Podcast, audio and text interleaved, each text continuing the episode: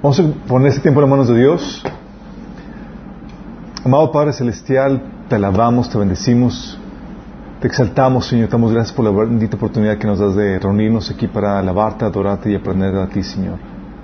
Amado Padre, te pedimos que, que te vengas, Señor, y te manifiestes, Señor, por medio de este estudio, que hables en nuestros corazones, que tu palabra se quede eh, enraizada, Señor, en nuestros corazones, plantada en nuestros corazones, Señor, para que produzca el fruto que tú deseas, Señor. Pedimos, Señor, que hables a través de mí, Padre, que cubras mis deficiencias, Señor, que tu Espíritu Santo se mueva entre nosotros, Señor, tocándonos, llenándonos, Señor, para que podamos hacer las obras que tú preparaste en tu mano para nuestras vidas. Te lo pedimos en nombre de Jesús. Amén. Ok, chicos, sí.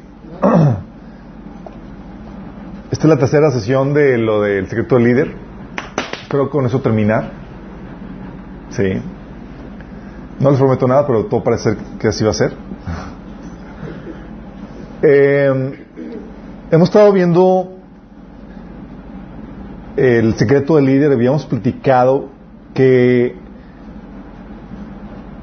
un fenómeno que se daba en la cuestión del liderazgo y que nos enseña la Biblia es que en todos los personajes que tuvieron una función de liderazgo en la Biblia, en todos tuvieron la ayuda de un espíritu, ¿se acuerdan?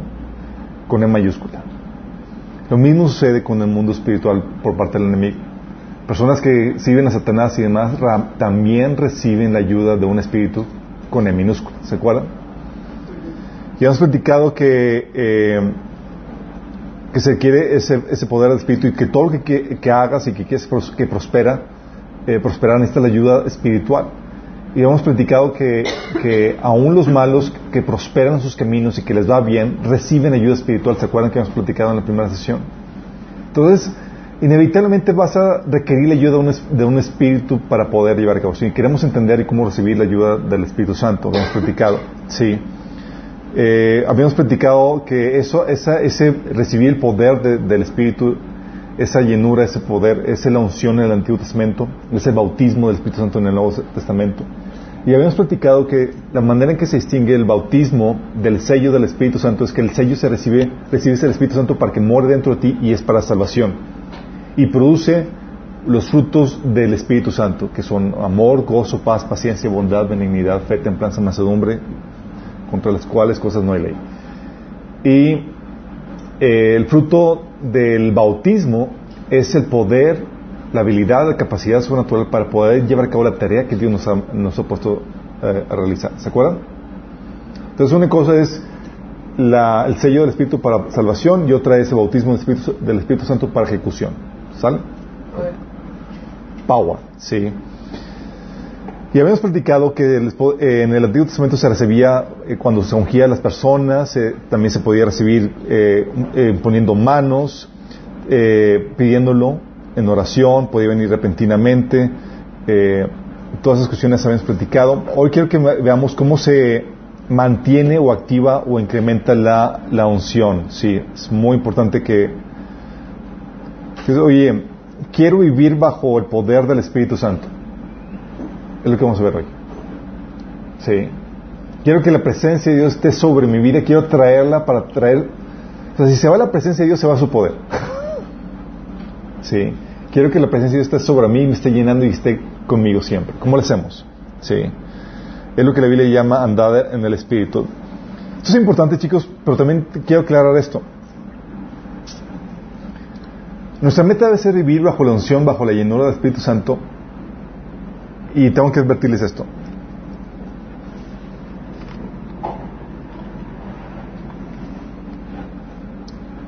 Si no nos ponemos buzos, el enemigo, tú como cristiano puedes ser lleno no del Espíritu Santo, sino del poder de Satanás. Como cristiano. Como cristiano. que si no se ponen buzos, tú puedes dejar que Satanás te llene. Siendo cristiano. Siendo cristiano. Oye, pero se supone que luchamos que contra la carne y contra Satanás. Y tú no le estás dando ninguna posibilidad a la carne misma. Pero le puedes dar lugar. Sí, la teoría es no debes dar lugar. Pero quiero explicarles qué onda con eso. ¿Por qué? Sí, porque fíjate lo que pasó en el caso, o sea, así como el Espíritu Santo, Satanás puede llenar a un cristiano para controlarlo, inspirarlo y usarlo. Como Pedro o también como Ananías. Fíjate el caso de Hechos capítulo 5 del 1 al 5. Pon atención. Había, había cierto hombre llamado Ananías, quien junto con su esposa Zafira vendió una propiedad y llevó solo una parte del dinero a los apóstoles, pero afirmó que era la suma total de la venta. O sea, quería presumir de que de todo, sí, mentir. Con con el consentimiento de su esposa se quedó con el resto. Entonces Pedro le dijo, Ananías, ¿por qué has permitido que Satanás llenara tu corazón? O sea, este tipo, Ananías, cristiano, no fue lleno del Espíritu Santo, fue lleno de qué? De Satanás. ¿Están conscientes de esto? Así como llega la presencia de Dios y le llenura el Espíritu Santo cada vez que lo requieres y además también puede llegar la llenura del Espíritu de Satanás para llevarte o inducirte a pecar. Me imagino que todos aquí lo han vivido en algún momento de tentación donde sienten así como que ¡ay! y sientes que fluyes para mal con, con, con todo el poder espiritual. sí. ¿Sí les ha tocado o solamente he sido yo? sientes también que el Espíritu Santo te, reprime. Sí, lo sientes la voz del Espíritu Santo ya a lo lejos. Sí. Pero sientes la llenura de, de, Satanás que te impulsa a hacer algo que es incorrecto. ¿Sale? ¿Sí han sentido la, la unción de Satanás? Ok, bueno, aquí. Nada más yo. Todos los hemos sentido en algún punto, sí. Y eso se, se eh, ve ese el caso de Ananías lleno por Satanás, ve ese caso de Satanás que comentabas, Cachis, en, inspirado por, eh, inspirando Pedro. ¿Se acuerdan que una de las manifestaciones de la llenura del Espíritu Santo es que tú hablas por la inspiración de Dios? ¿Se acuerdan? Bueno, aquí sucede al revés. Si aquí tienes a Pedro eh, fungiendo como consejero o como abogado del diablo para Satanás digo para Jesús. Dice, desde entonces comenzó Jesús a declarar a sus discípulos que le era necesario ir a Jerusalén y padecer mucho de los ancianos y de los principales sacerdotes y de los escribas y ser muerto y resucitar el tercer día.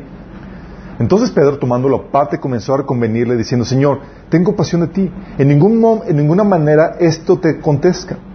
Pero él volviéndose dijo a Pedro, quítate delante de mí, Satanás, me eres de tropiezo, porque pones la mirada en las cosas de Dios y no en la de los hombres.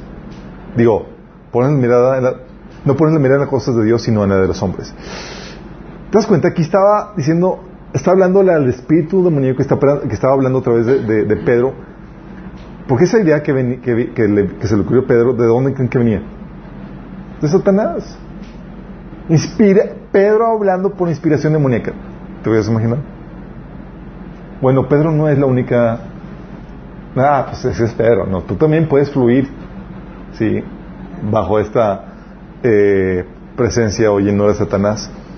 David, de hecho, cayó en ese error cuando fue inspirado por Satanás a hacer un censo indebido. ¿Se acuerdan? En 1 Crónicas 21 del 1 al 4 dice, pero Satanás se levantó contra Israel e incitó a David a que hiciese censo de un censo de Israel. Y dijo David a Joab y a los príncipes del pueblo, id a hacer censo de Israel desde Berseba hasta Dan e informadme sobre el número de ellos para que yo lo sepa. Y dijo Joab, añada Jehová a su pueblo cien veces más, rey, Señor mío. No todos estos siervos, no, son todos estos siervos de mi Señor. ¿Para qué procurar, mi Señor, esto que, que será para pecado a Israel?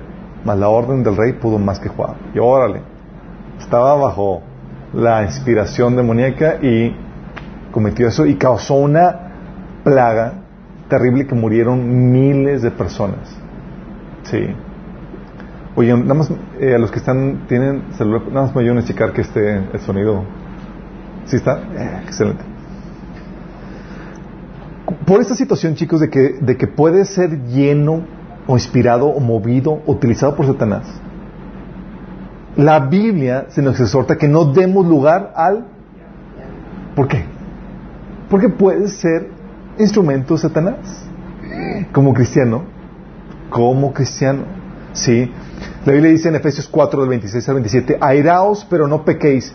No se ponga el sol sobre, sobre vuestro enojo, ni deis lugar al diablo. O en Efesios 4, del 26 al 27, en la versión eh, Nueva Traducción Viviente, dice, Además, no pequen al dejar que los enojos los, el enojo los controle. No permitan que el sol se ponga mientras sigan enojados, porque el enojo da lugar al diablo. Voy, te está diciendo, ¿sabes qué? Si dejas que el enojo te controle, tú dejas que, que Satanás fluya a través de ti. Se le abres una puerta. Le abres una puerta, no para posesión, sino para que venga a fluir, a llenarte, para, para controlarte en ese, en, ese, en ese asunto, en esa situación. ¿Sí?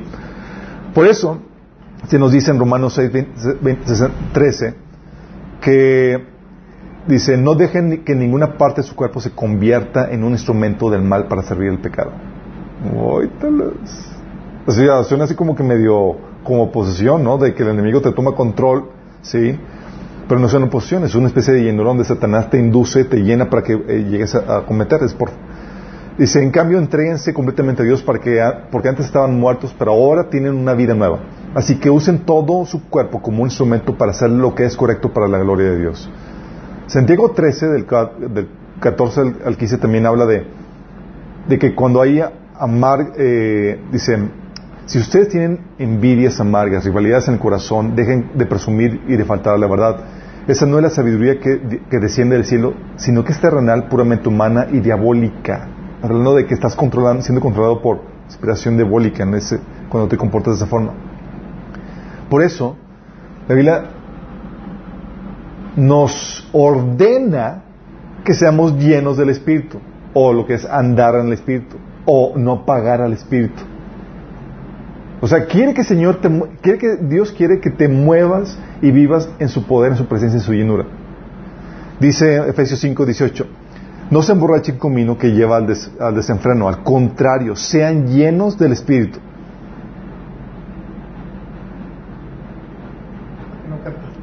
O sea, aquí lo, que me emociona esto es que es algo que Pablo ya, o sea, te dice, Dios quiere. El que sea lleno ya no depende de Dios, depende de ti. Qué genial, ¿no? O sea, ¿qué hago, Pablo, para ser lleno? Pues es lo que vamos a ver. Sí. Gálatas 5.16 de hecho dice, digo pues, andad en el Espíritu y no, no, no satisfarán los deseos de la carne.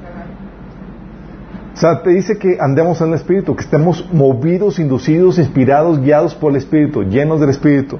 ¿Sí?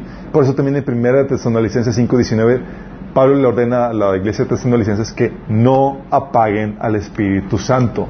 ¿Se puede pagar?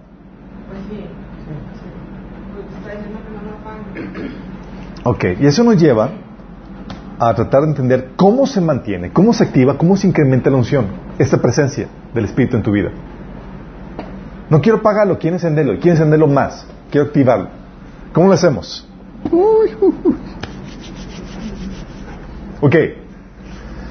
Aquí hay varias analogías que te van a ayudar a entender esto. Sí. Devocional y la Biblia. Vamos aprendiendo bien. Te voy a poner varias analogías, varias analogías que te van a ayudar a entender cómo funciona esto.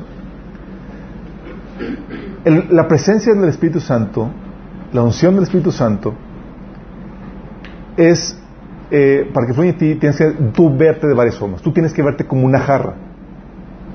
¿Sí? Imagínate una jarra de limonada, esas que tienen la, o de, ¿sí? Eres como una jarra en donde si quieres que el espíritu fluya, que es el líquido que está dentro, tienes que servir. Si no, se apaga. Sí. Por eso eres como una jarra, solo fluye el espíritu cuando vas a servir. Sí.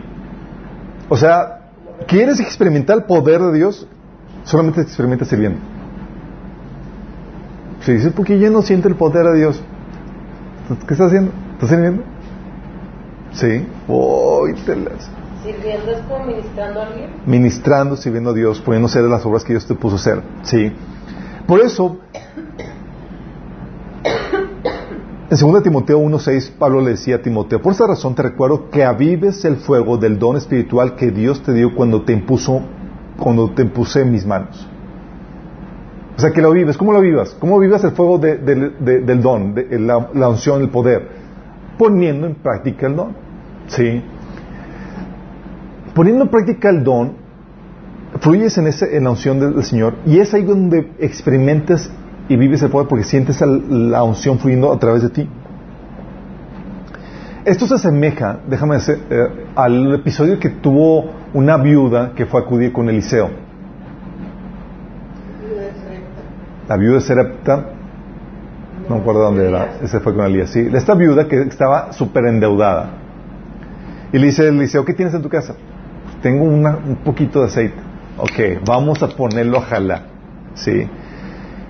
Y le dijo, eh, consíguete todas las vasijas que puedas. Sí. Entonces, y sirva, vacía el, frasco. Enseguida la, la mujer dejó a Eli- Eliseo y se fue, luego se encerró con sus hijos y empezó a llenar las vasijas que ellos le pasaban. Cuando ya todas estuvieron llenas, ella le pidió a uno de sus hijos que le pasara otra más y ella respondió, ya no hay. En ese momento se acabó el aceite. ¿Estás entendiendo? Oye, ¿tú crees que, que la, la manifestación, los poderes que, que experimentaron los apóstoles, las personas, hubieran fluido si hubieran si, sentados sin hacer nada? En lo más mínimo. Sí. Podrían sentir la llenura del Señor, pero si no se lo activan, se apaga. Así como dices, de repente, ¡pum! ah, pues fue una, fue una, fue una, lo mismo. Sí, de hecho, un ejemplo que te puede ver muy claramente es eh, en la conquista de la tierra prometida. Ellos vieron prodigios, señales, el sol parado, la presencia de Dios en ellos, el poder de Dios en ellos, la presencia de Dios en medio del, ejército para vencer al enemigo. Y vencieron a diez naciones más fuertes que, que ellos. Ellos pudieron experimentar el poder de Dios en sus vidas en esa batalla. ¿Por qué crees? Dejaron de experimentar el poder de Dios tan pronto dejaron de avanzar en la conquista. ¿Qué experimentas?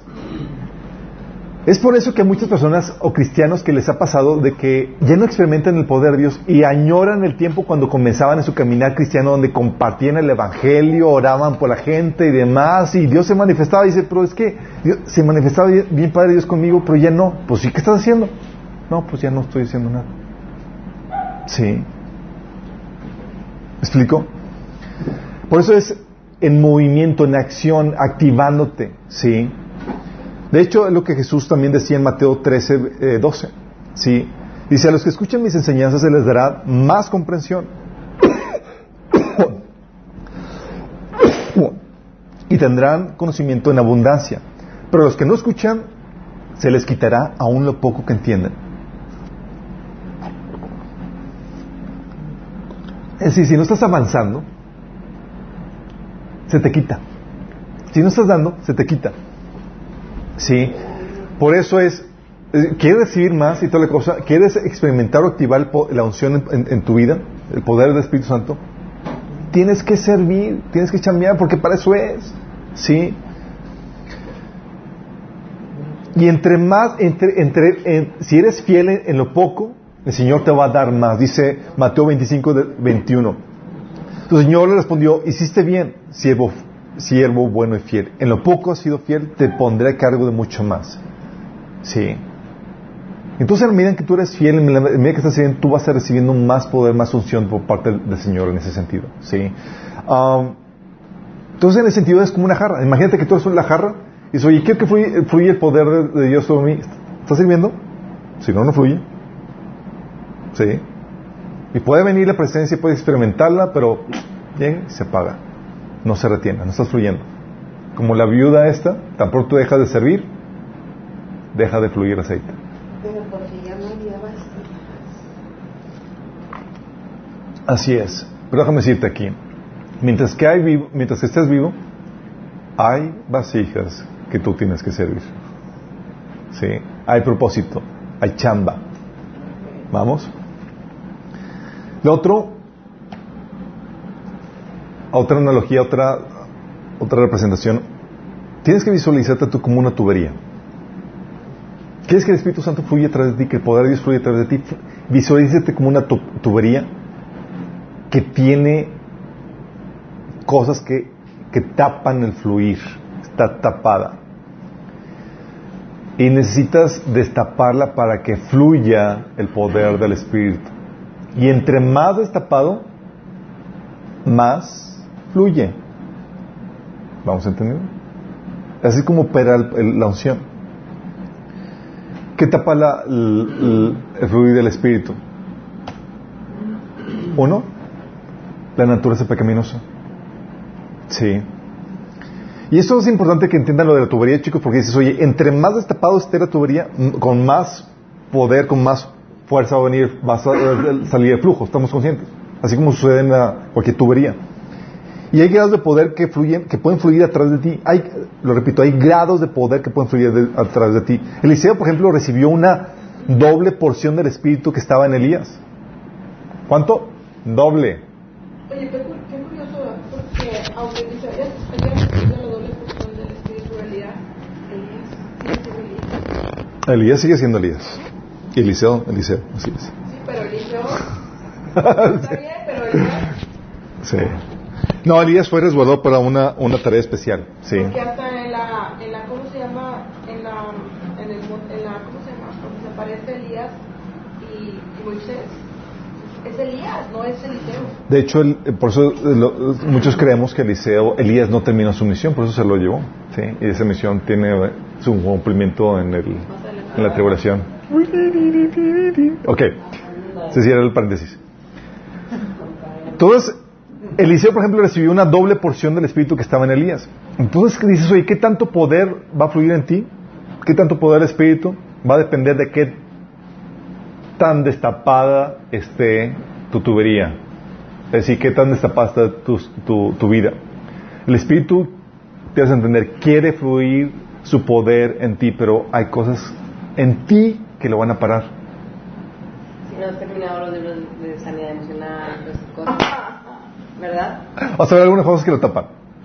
Así es. Está, está, ahí está cayendo revelación allá, de este lado. Una es la naturaleza pecaminosa. Una, una de las cosas que, que, que paran el fluir. El fluir del Espíritu Santo, debes entender esto, siempre contraría los deseos de la carne.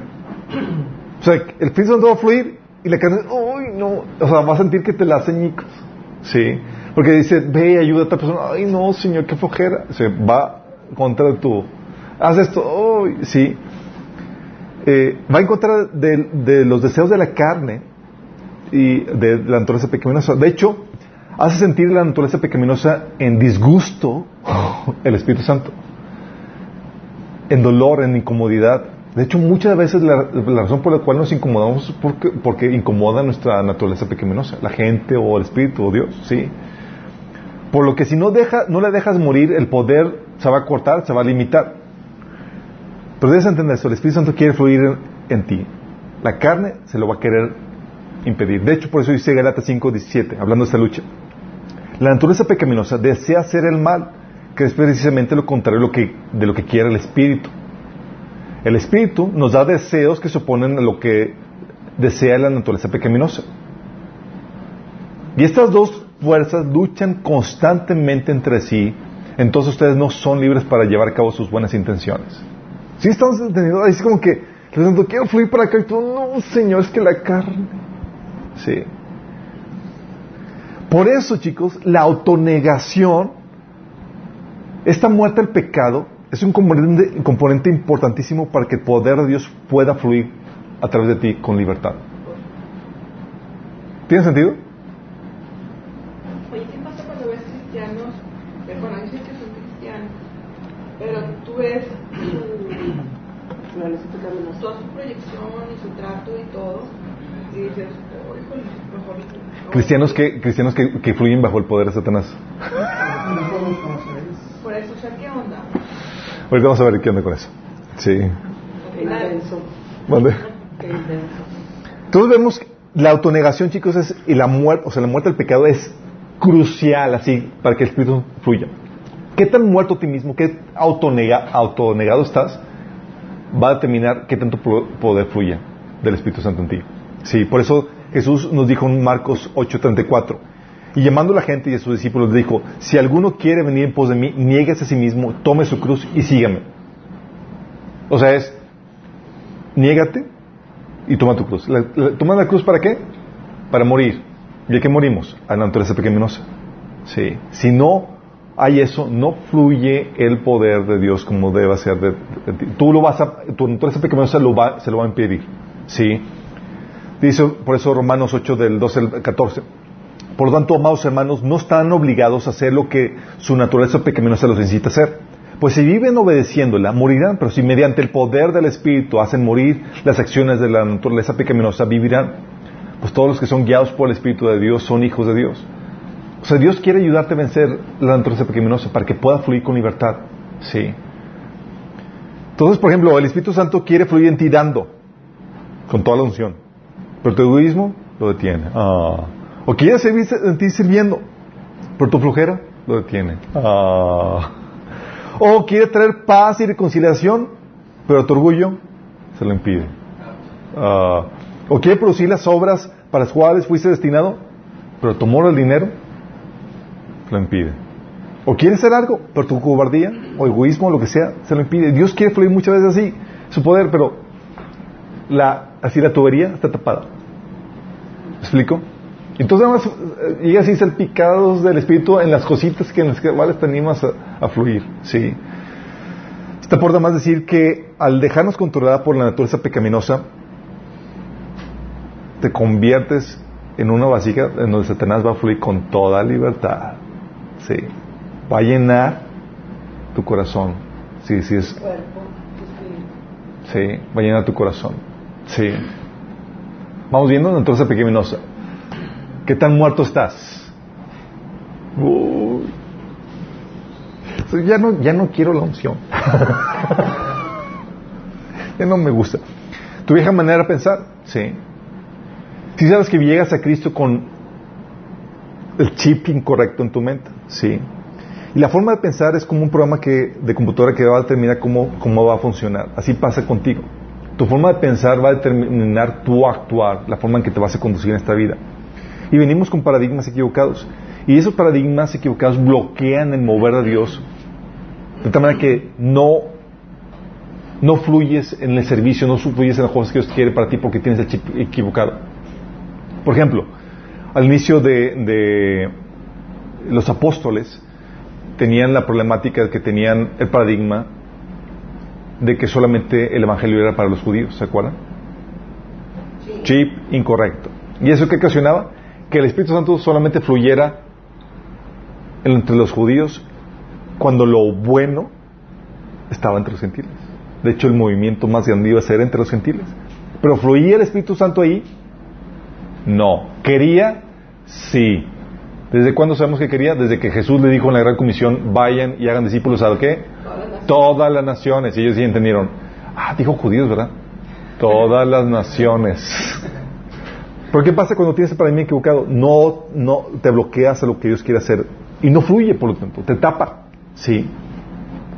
Y tienes el caso de, de, Pedro, eh, en Hechos 10, del 13 al 36. Ahí ves que Pedro, el Señor le dice, se le, eh, le presentó un amante con animales impuros y el Señor le dice, levántate, Pedro, mate y come. Y Pedro, no, Señor, porque yo no como animal impuro. Y el Señor le dice, yo ya lo purifiqué. No, Señor, pero estaban ahí a la, la lucha entre Dios y... Sí. Total, se quedó, se quedó hambriento y sin comer, sin, ahí, sin, sin comer esa- lo que el Señor le estaba ofreciendo. Y el Señor le estaba enseñando, le estaba llevando a romper los paradigmas. Sí. Y Dios lleva eso. Por eso la Biblia enseña en Mateo 9, 17 que, ni- que no se echa vino nuevo en odres viejos. Vino nuevo es representación del Espíritu Santo y los odres viejos es representación de tu vieja manera de pensar. ¿Qué pasa cuando echas vino nuevo en odres viejos? no se puede sostener. O sea, el Espíritu Santo quiere fluir, que, quiere que tú, que fluye y explota ahí todo. ¿Sí? Dice, de hacerlo así, se revienten los odres, se derrama el vino y los odres se arruinarán. Más bien el vino nuevo se echa en odres viejos y así ambos se conservarán. Por eso el, mandato de la Biblia en Romanos 12.12 es que no se molden al mundo actual, sino que seamos transformados mediante la renovación de su mente. ¿Por qué? Porque así vas a comprobar que la voluntad de Dios es algo bueno, agradable y perfecto. Si no hay ese cambio, tú no vas a, a- no solamente no vas a, no vas a distinguir la voluntad de Dios y ni siquiera la vas a apreciar. Y lo que pasa con muchas personas es que, como, como no han renovado su, me- su mente, no ven la voluntad de Dios como algo agradable y no fluyen en esa voluntad, sino que fluyen porque simplemente la voluntad de Dios no. You. Sí. Y tapan al Espíritu Santo en esa área. ¿Me explico? Y hay muchas personas que, que Dios quiere fluir a través de ellos, pero tienen paradigmas equivo- equivocados, como el paradigmas que hemos platicado en, en otros talleres, como el de el tema de autoridad, de que, oye, es que no puedo servir a Dios si no tengo el, el permiso del pastor o la cobertura. ¿Se acuerdan? Y el Espíritu Santo, ¡hey! Ayuda a tal persona, fluye aquí, pero no porque no me han dado permiso. ¿Qué pasa? ¿Fluye poder? No, se tapa. A ver, chicos, dejen de cuchillar. Sí. De hecho, por paradigmas equivocados, eh, dejamos que Satanás controle nuestras, nuestras vidas en vez de que el Espíritu Santo nos controle. Y en esas áreas, con los paradigmas equivocados, ¿sabes quién opera? Satanás. Por eso te encuentras a cristianos que fluyen por un lado, wow, aquí se manifiesta la presencia de Dios bien padre, pero en, otra- en otra- en otras áreas donde su mente no se, no ha ido renovada, puede fluir el enemigo. Dentro de las iglesias. Santiago 3, del 13 al 14 dice, ¿quién es entendido entre ustedes? Que lo demuestre con su buena conducta mediante obras hechas en la humildad que da su sabiduría. Pero si, usted, si ustedes tienen envidias amargas y rivalidades en el corazón, dejen de presumir y de faltar a la verdad. Eso no es la sabiduría que desciende del cielo, sino que es terrenal, puramente humana y diabólica. O sea, esta sabiduría, esta, esta, forma de pensar, está, está hablando que es diabólica y se manifiesta en estos malos frutos, sí, de rivalidades y envidias amargas. Santiago 13, del 13 al 14. Tre- Mateo 16, 23, tenemos el caso también de, Pedro con su mala forma de pensar, donde él, él creía que por ser hijo de Dios, el Mesías, todo tenía que fluir bien. Sí. Y muchos cristianos creemos que como somos hijos de Dios, no nos debe pasar nada mal. Es paradigma equivocado, producto de la vieja manera de pensar. Y que el Señor que le dice, apártate de mí, Satanás, porque pones la mirada en las cosas de, no pones la mirada en las cosas de Dios, sino en la de los hombres. Es decir, piensas como hombre, no como Dios. No has renovado tu mente. Y por lo mismo estaba fluyendo Satanás a través de él. ¿Vamos bien? Vóytelas. Ignorancia, vieja forma de pensar. Ignorancia. Chicos, tu ignorancia te hace susceptible para ser usado por Satanás en lugar de Dios. En cambio, tu conocimiento te puede llenar de Él y del Espíritu. Qué heavy, ¿verdad? Efesios 3, del 17 al 19 dice esto. Pido a Dios que arraigados y cimentados en amor puedan comprender, junto con todos los santos, cuán ancho, largo, alto y profundo es el amor de Cristo. ¿Cuál es la oración de Pablo? Es que entiendan, que comprendan, que conozcan el amor de Dios. Cuán ancho, profundo y, y, alto es el amor de Cristo. A fin de que conozcan ese amor que sobrepasa nuestro conocimiento. ¿Y para qué, Jesús, para qué Pablo quería que lo conocieran? Dice, para que sean llenos de la plenitud de Dios. Voy. Entonces el conocimiento me puede llenar de la plenitud de Dios, de su presencia y de su poder. Sí. Qué heavy, ¿no? Tito 1.6 dice, personas que afirmaban con- conocer a Dios, pero la verdad es que eran unos ignorantes y estaban fluyendo tras de ellos. Otra cosa que no el Espíritu Santo dice, tales personas afirman que conocen a Dios, pero lo niegan con, con su manera de vivir. Son detestables y desobedientes, no sirven para hacer nada bueno. Este Pablo era... Y, y- está refiriéndose a, varios miembros de la iglesia a la cual está escribiendo. Imagínate fuerte. Dice. Sí. Por eso, Efesios 5, del 10 al, al 11 dice, averigüen bien lo que agrada al Señor. O sea, conoce lo que le agrada al Señor. No participes en las obras inútiles de la maldad y la oscuridad. Al contrario, sáquenlas a la luz. Porque si tú ignoras lo, que le agrada al Señor, vas a terminar practicando o involucrándote en esas obras de la oscuridad. ¿Cuántos cristianos no se han involucrado en obras o en act- actividades de ocultismo por su ignorancia? está de moda. ¿Está de moda? Sí. Efesios 5.17 dice, no sean insensatos, o sea, ignorantes, sino en- entendidos de cuál es la voluntad del Señor. Porque cuando conoces la voluntad de, de Dios, tú y te activas en esa voluntad, el Espíritu Santo fluye a través de, de ella, de, de, esa, de ese actuar. Sí. De lo contrario, chicos, el enemigo te va, en vez de fluir por el Espíritu, el enemigo te va a zarandear como niño. De hecho, Efesios 4.14 habla de que la, la- la preparación de los, de los líderes es para que tengas el conocimiento de la preparación para que no seas zarandeado por cualquier viento de doctrina. Porque si no tienes conocimiento, ¿sabes a quién puedes terminar? ¿Sabes qué espíritu puede estar operando detrás de ti? Es Satanás, por tu ignorancia. 1 Timoteo 4, del 1 al 2 dice, pero el Espíritu dice claramente que en los postreros tiempos algunos apostatarán de la fe, escuchando espíritus engañadores y doctrinas de demonios. Pregunta, ¿cómo distinguirías a un espíritu engañador o una doctrina de demonios si tú ignoras?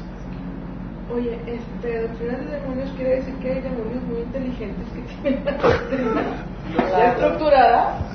Hay doctrinas, es que son- doctrinas es enseñanza, y sí, hay enseñanzas de demonios. De hecho, todas las religiones, eh, Pero ¿cómo describe? O sea, doctrina de, de- demonios. O sea, que los, de- que los demonios no nomás son entidades gorrosas, sino Sí. que intelectuales. Sí, pero lo grueso del asunto es que el- el- la falta de conocimiento te expone a ti a, que seas lleno de doctrinas de demonios, a que el espíritu que fluye en ti sea demoníaco. Por eso, como les comentaba en Efesios 4, 14, dice, entonces ya no seremos inmaduros como los niños, no seremos arrastrados de un lado a otro ni empujados por cualquier corriente de nuevas enseñanzas. No nos dejaremos llevar por personas que intenten engañarnos con mentiras tan hábiles que parezcan la verdad. Como los principios que se basan de la Biblia, como discurso, como Pues- curso, Exactamente, fíjate lo que dice.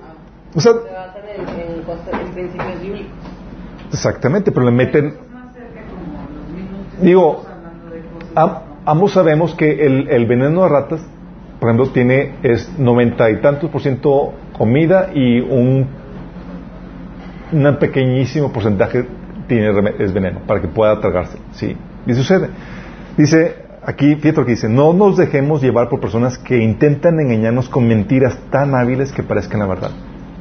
O sea, la única forma para que el Espíritu Santo pueda fluir en ti, en ese sentido, o lo que impide que fluya en ti es tu ignorancia. Tu ignorancia te expone a que lo que fluye en ti sea doctrina diabólica. Qué heavy, ¿no?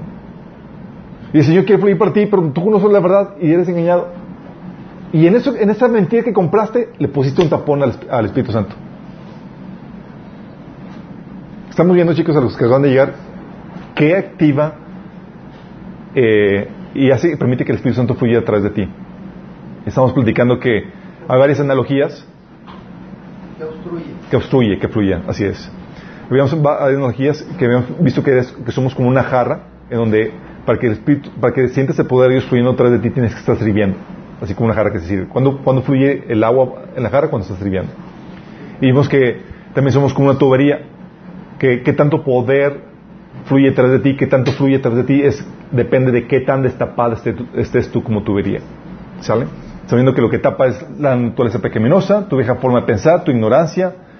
También lo que tapa es una mente no administrada. Este, ¿A qué le recuerda este asunto de la mente no administrada? Taller de mente renovada. ¡Bingo! Cinco puntos allá al fondo. Sí. ¿Por qué? Porque el enemigo va a tratar de meter inspiración, hablarte, motivarte, incitarte. Y 2 Corintios 10 del 3 a 5 dice que aunque vivimos en el mundo, no libramos batallas como lo hace el mundo. Las armas con las que luchamos no son del mundo, sino que tienen poder divino para derribar fortalezas. Destruimos argumentos y toda altivez que se levanta contra el conocimiento de Dios y llevamos cautivo todo pensamiento para que se someta a Cristo. Bortlos, o sea, Aquí no dejamos, aquí el enemigo va a querer poner tapones metiendo pensamientos inspirados por él en tu vida. Y la única forma para quitar esos tapones es, estás o no administrando tus pensamientos. Sí. Si has tocado vez que a veces dices cosas o haces cosas por inspiración demoníaca por no administrar tus pensamientos, te tragas alguna mentira. Sí.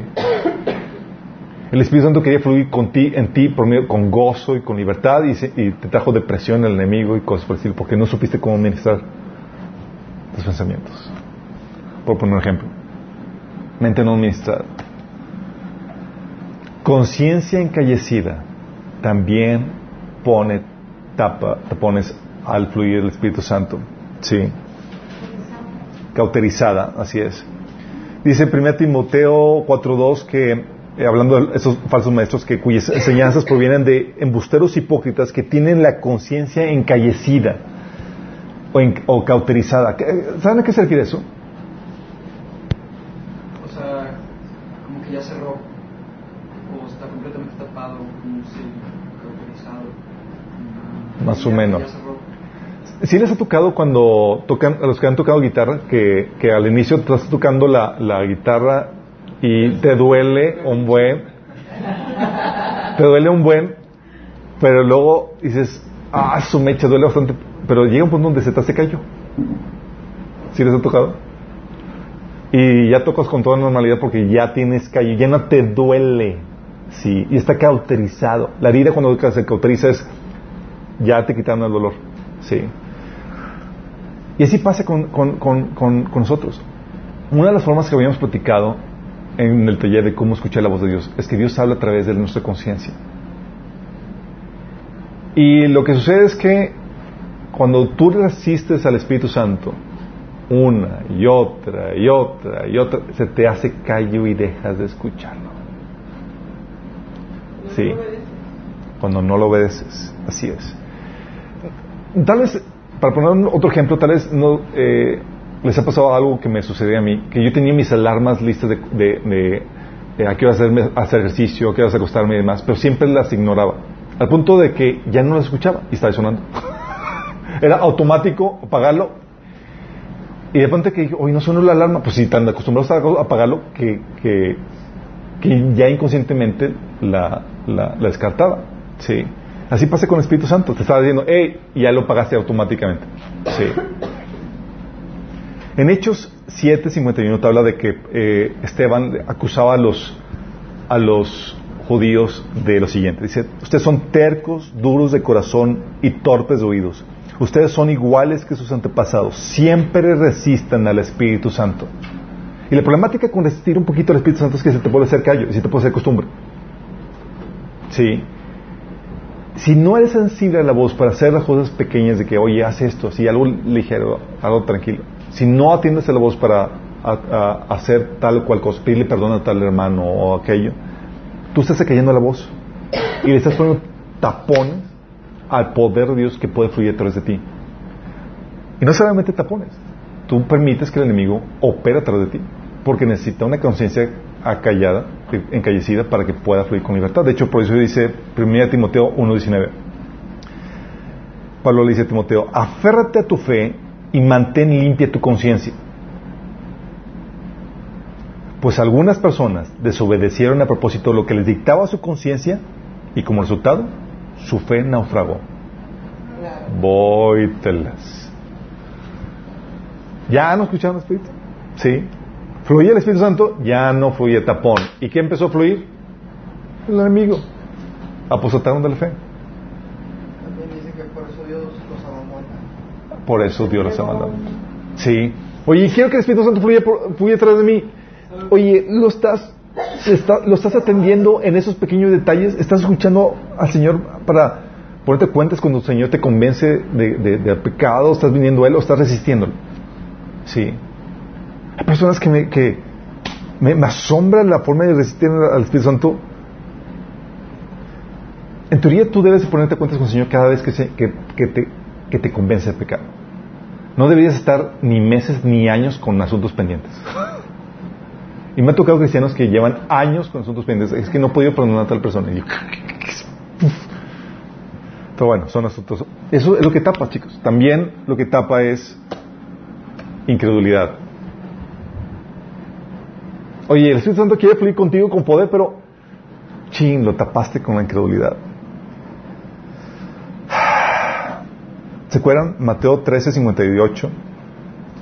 Jesús va a su tierra, a su, a su, a Nazaret, de donde él venía, donde él se fue criado.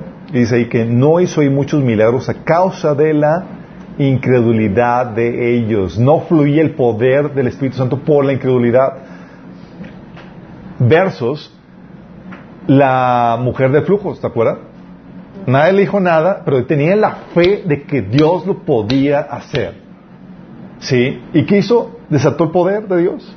Dice Mateo 9 del 20 al 22. Justo en ese momento una mujer quien hacía 12 años que sufría de una hemorragia continua se le acercó por detrás, tocó el fleco de la túnica de Jesús porque pensó, si tan solo toco su túnica quedaré sana. Jesús se dio la vuelta y cuando la vio le dijo, ánimo hija, tu fe te ha sanado. Y la mujer quedó sana en ese instante. Qué eso, ¿no? O sea, tú puedes tener el poder de Dios. Fíjate que aquí un montón de gente está tocando a Jesús, pero solamente esta mujer le tocó con la fe, que desataba el milagro. Sí. Porque tú puedes, porque la fe le libera eh, el canal que eres tú. La incredulidad le pone el tapón.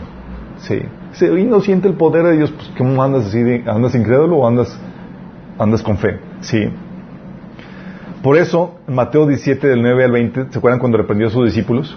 Que dice que, que trataron de liberar a un paralítico y que pues no pudieron. Y dice en ese pasaje, viendo entonces los discípulos a Jesús aparte, dijeron, ¿por qué no, nosotros no pudimos echarlo fuera?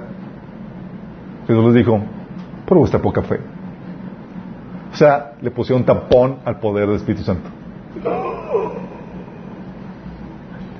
Y esto no es una invitación para que tú creas lo que tú quieras, chicos. Es una invitación para que creas en lo que la Biblia dice y en lo que el Señor te marca a ti en situaciones específicas. Tienes que aprender a escuchar la voz del Espíritu Santo. ¿Sale? ¿Qué más tapa el poder fluir del Espíritu Santo en tu vida? Corazones heridos, chicos.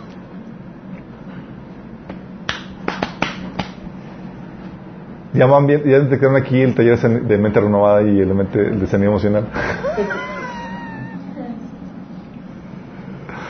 Sí, muy sutilmente se los acomodé. No, eh, Hebreos 12:15 dice, mirad bien, no sé que alguno deje de alcanzar la gracia de Dios. La gracia de Dios está hablando del poder de Dios, chicos, del amor de Dios que, que tú recibes. o sea, tú puedes poner un bloqueo. Dice que brotando alguna raíz de amargura les estorbe y por ella muchos sean contaminados. O sea, la raíz de amargura estorbando el fluir de Dios, sí. Todo el fluir de Dios y permite el fluir de todo tapón a tú, a ti como, como tubería es algo que impulsa el fluir de Satanás en tu vida. Sí. Por eso Lucas 6 del 45 6.45 dice, el hombre bueno del buen tesoro de su corazón saca lo bueno, y el hombre malo del mal tesoro de su corazón saca lo malo. Sí. Y es algo que hemos aprendido que lo, lo que acumules en tu corazón va dependiendo de tus reacciones. ¿Sí? Por eso dice, sobre toda cosa guardada, guarda tu corazón porque de él mana la vida. Sí. ¿Vamos, ¿Vamos viendo?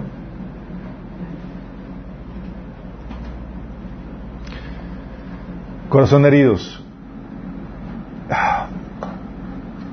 Ok. Ok, esto aquí. ¿Qué es chicos? Um,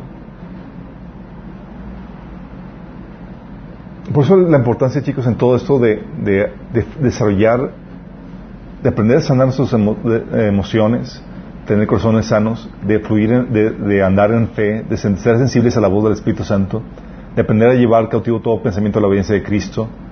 Por eso también la importancia de tener conocimiento de Dios y de, de renovar nuestra mente, ¿sí?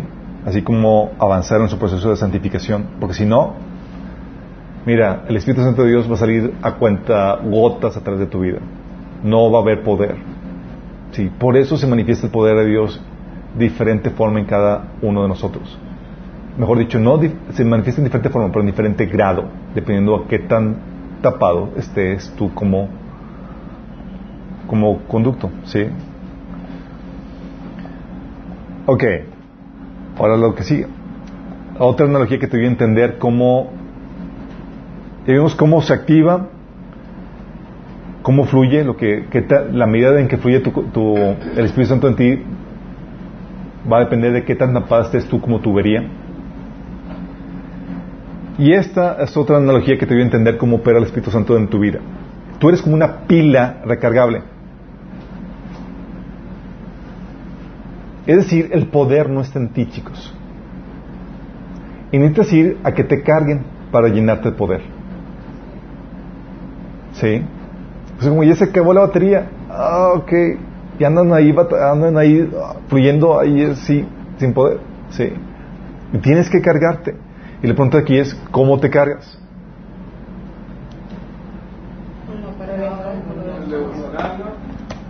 Tu tiempo de oración personal es crucial, chicos.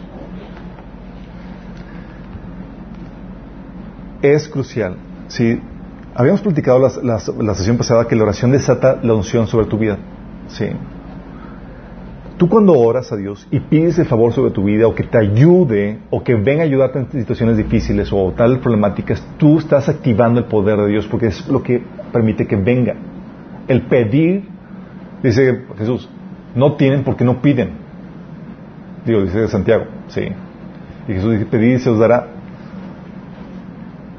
Y lo que hace la oración es que desata ese, ese poder para que venga sobre tu vida para enfrentar los retos, dificultades, peligros. Eh, por eso en situaciones difíciles, oye, donde dices, ya no tengo el suficiente poder para lidiar con esa situación, ¿qué haces? Vas con Dios a, la a buscar la presencia de Dios. ¿Se acuerdan David cuando estaba enfrentando una situación más difícil en su vida donde le robaron sus hijos y sus esposas? Y añadiéndole ese responsable de que le hayan robado las esposas a todos sus hombres. Sí. Dice 1 Samuel 3:6, David ahora se encontraba en gran peligro porque todos sus hombres estaban muy resentidos por haber perdido a sus hijos e hijas y comenzaban a hablar acerca de pedrearlo.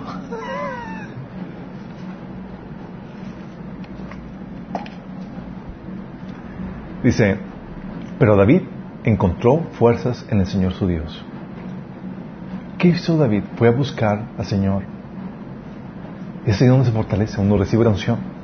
Sí. Por eso Jesús también tenía que hacer eso periódicamente. Dice Lucas 5 del 15 al 16. Sin embargo, la fama de Jesús se extendía cada vez más, de modo que acudían a él multitudes para oírlo y para que lo sanaran de sus enfermedades. Él, por su parte, solía retirarse a lugares solitarios para orar.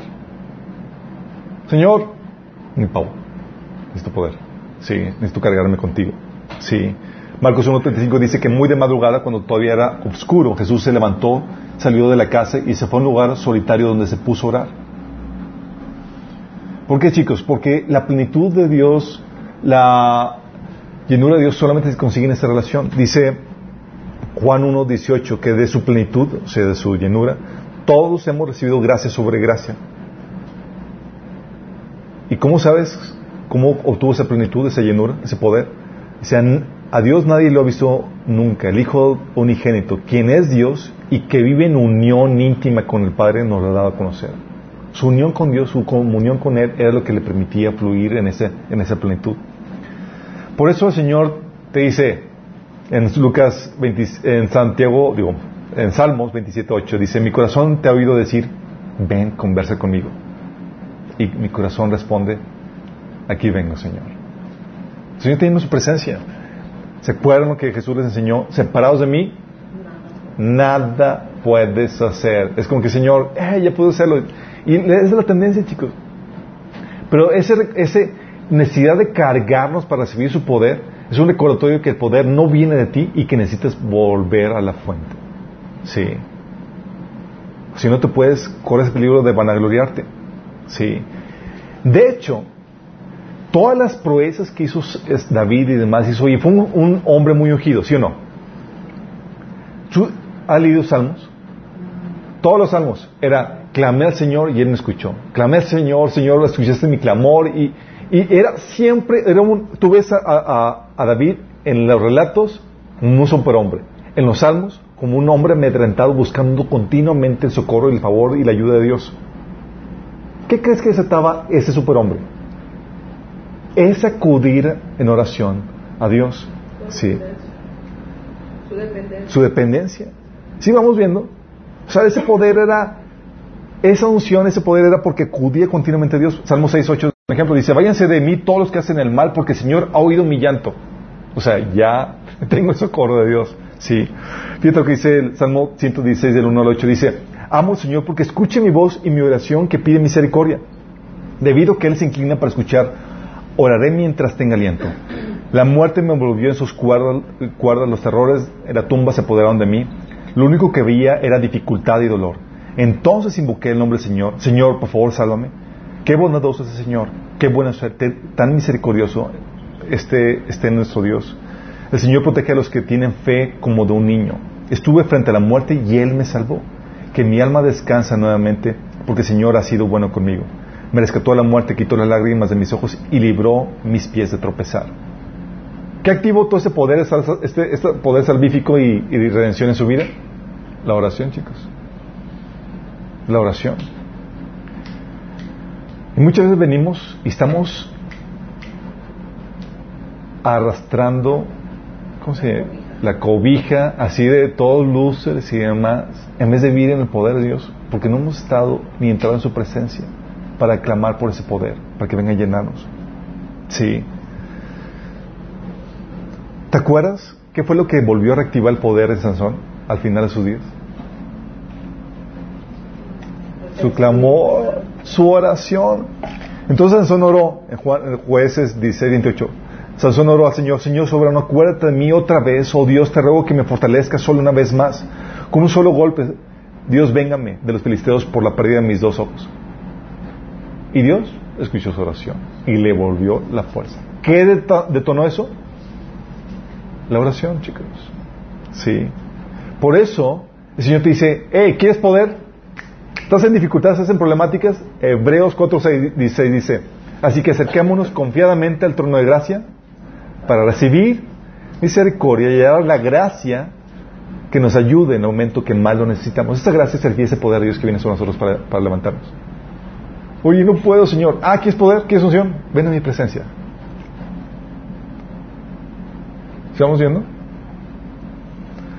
Hebreos 4:31, por eso, eso fue lo que hicieron los, los discípulos, que oraron, Señor, ayúdanos, eh, los líderes eh, hacen complot contra ti. Dice, después de haber orado, tembló el lugar en el que estaban reunidos, fueron llenos del Espíritu Santo y proclamaban la palabra de Dios sin temor alguno. Tiempo de oración personal. Tiempo de lectura personal también te carga, chicos. La lectura de la Biblia. Sí, la lectura de la Biblia, chicos. Fíjate lo que dice Colosenses 3, dice, dice que el mensaje de Cristo con toda su riqueza llene sus vidas. ¿Llene qué? Sus vidas. Por eso Efesios 3, 19 dice con, que la oración de Pablo es que conozcan ese amor que sobrepasa nuestro conocimiento para que sean llenos de la plenitud, hablando del conocimiento que viene por medio de la palabra. ¿Por qué, chicos? Porque si tú decides ignorar, no vas a ahuyentar el favor de Dios sobre tu vida, el poder de Dios sobre tu vida, la presencia de Dios sobre tu vida. Dice Josué 1 del 7 al 8. Fíjate la instrucción de, Dios para, con- para- con Josué, para que el poder de Dios estuviera sobre, él y pudiera prosperar en todo lo que hiciera. Dice, sé fuerte y muy valiente. Ten cuidado de obedecer todas las instru- instrucciones que Moisés te dio. No te desvíes ellas ni a la derecha ni a la izquierda. Entonces te irá bien en todo lo que hagas. Estudie constantemente este libro de, la- de instrucción. Medita en él de día y de noche para asegurarte de obedecer todo lo que está ahí escrito. Solamente entonces así prosperarás y te irá bien en todo lo que hagas. El Señor estaba prometiéndole que si hacía eso, el poder de Dios iba a estar sobre él para que prosperara. Es decir, la unción y todo para que pudiera avanzar en eso. ¿Sí? ¿Y qué pasó cuando decidieron desobedecer en, la en una conquista? El pecado de Acán, ¿se acuerdan? Pues ese Dios había ido. Sí. De hecho, Oseas 4.6 el Señor te dice que si tú decides ignorar voluntariamente, el Señor se aparta de ti. Dice, por cuanto rechaza- rechazaste el conocimiento, yo también te rechazo como mi sacerdote. Ya que te olvidaste de la ley de tu Dios, yo también me olvidaré de tus hijos. O sea, adiós mi presencia en tu vida y tu descendencia. Qué heavy, ¿verdad? Señor, quiero que me des poder, que me llenes. Ah, ponte, mijito. Sí. ¿Te acuerdas Proverbios 1 del 28 al 30? Dice, entonces me llamarán, pero no les responderé. Me buscarán, pero no me encontrarán, por cuanto aborrecieron el conocimiento y no quisieron temer al Señor, por cuanto siguieron, no siguieron mis consejos. O sea, Dios no contestando, no nada por tu ignorancia. Qué heavy, ¿no? Tu lectura de la Biblia personal te carga la batería, chicos. El congregarte resulta que también te, ca- te carga la batería. Congregarte. No es lo mismo tu oración individual y estar solo, como en tu vida cristiana, a congregarte. Congregarte lo que hace es que hace que hace que te recargues la batería, chicos. Porque la presencia de Dios se manifiesta de una forma especial.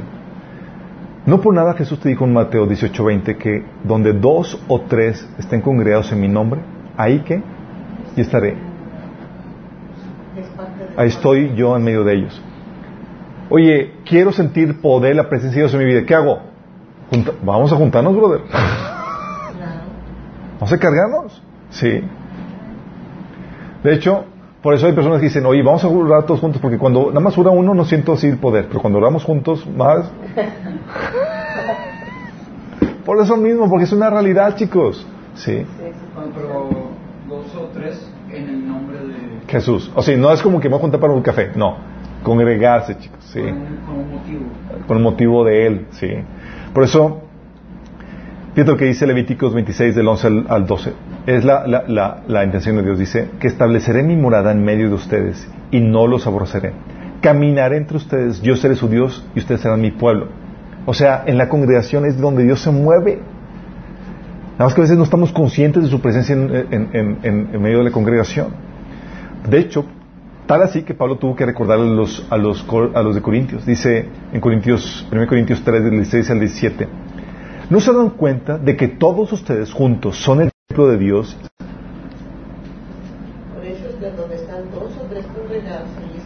Así es. Así es. Es cuando te, es, hablando de la congregación de iglesia, chicos. Sí. Y dice que, te lo repito, ¿no se dan cuenta que todos ustedes juntos son el templo de Dios y que el Espíritu de Dios vive entre ustedes? O sea, se pasea entre nosotros y es ahí donde te recargas la batería. Sí. Una, car- una recarga que te permite regresar al mundo, a seguir sirviendo, a seguir avanzando en tu camino cristiano. Sí. Por eso típicamente las personas que no se congregan empiezan a decaer espiritualmente. ¿Vamos entendiendo? También lo que te carga la batería son tiempos de oración y ayuno, chicos. ¿Alguien aquí ya tiene hábito periódico así de tiempos de oración y ayuno? Ok, no levanten la. Te recomiendo, chicos, sí. Eh, oración y ayuno es como los los lunes. Es- No, es- no tiene nada que ver con la oración personal. Es, sí, es una oración personal en ayuno eh, que tú puedes hacer de forma individual o de forma eh, congregacional. Hay congregaciones que se ponen todos de acuerdo para ayunar, sí. Pero los tiempos de oración y ayuno son a veces importantes porque recibes poder del Señor, sí. Dice Mateo 17, del 19 al 21, sí, dice, viendo entonces los discípulos a Jesús, eh, viniendo entonces los discípulos a Jesús aparte dijeron, ¿por qué no nosotros no pudimos echarlo fuera? Hablando de un demonio que no pudieron echar fuera. Jesús le dijo, por vuestra poca fe, porque de cierto os digo que si tuvieran fe como un grano de mostaza, dirías a este monte, pásate de aquí para allá y se pasará y nada os será imposible. Pero este género de demonio no sale sino con oración y ayuno. Vóytelas. es decir, you need more power. Sí, necesitas más poder en ese sentido. Más poder en varios sentidos, sí. Para que tengas tu, desarrolles tu fe o para que también venga re- revelación de por cómo sacar a dicho demonio. Porque hay muchas cuestiones que son, eh, que requieren revelación de Dios, sí. La otra analogía, eres como un lugar bello que atrae la presencia de Dios o la repela. Es decir, ¿tienes plusvalía o no la tienes? Sí. ¿Qué tan cotizado eres para Dios? ¿Sabes? Tu vida y la, vida de la comunidad como, familia, como cristianos, como congregación, puede atraer o puede repeler la presencia de Dios, la unción de Dios entre nosotros. Ah, y hay varias cosas que atraen la presencia de Dios a un lugar. Sí. Una de ellas es la armonía.